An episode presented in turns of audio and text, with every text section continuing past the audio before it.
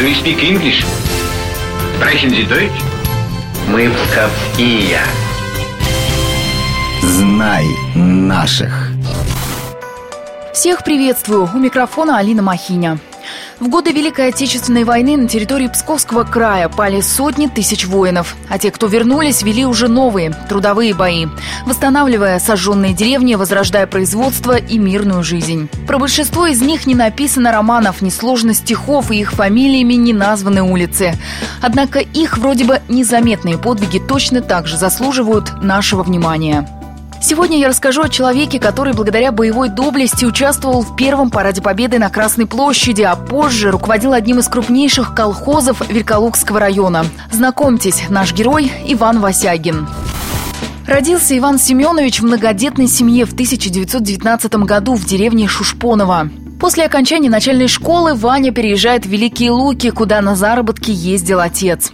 Здесь после семи классов устраивается работать в типографию. Однако сельский труд был мальчику больше по душе, поэтому каждые выходные он приезжал в деревню, помогая родителям выращивать хлеб.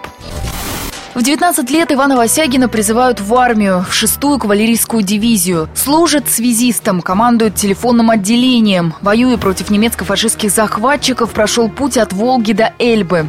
Вот что рассказывает о его боевых подвигах только в 1944 году главный редактор областного издания «Солдаты Победы» Николай Никитенко.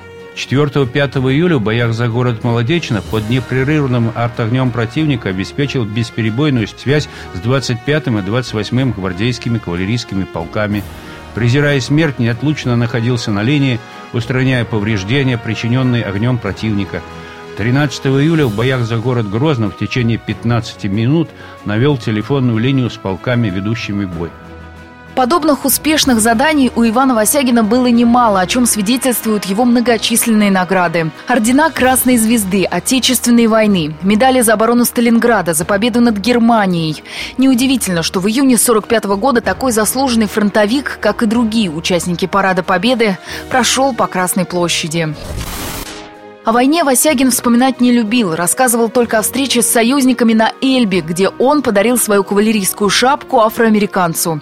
Вернувшись в Великие Луки, наш герой возглавил местную типографию. Однако городская жизнь длилась недолго. В 1955 году его по рекомендации обкома отправили возрождать колхоз имени Чапаева. Нового председателя хозяйства встретила нищетой и разрухой. Здесь не было даже вожжей. Самое необходимое Иван Семенович купил на собственные деньги.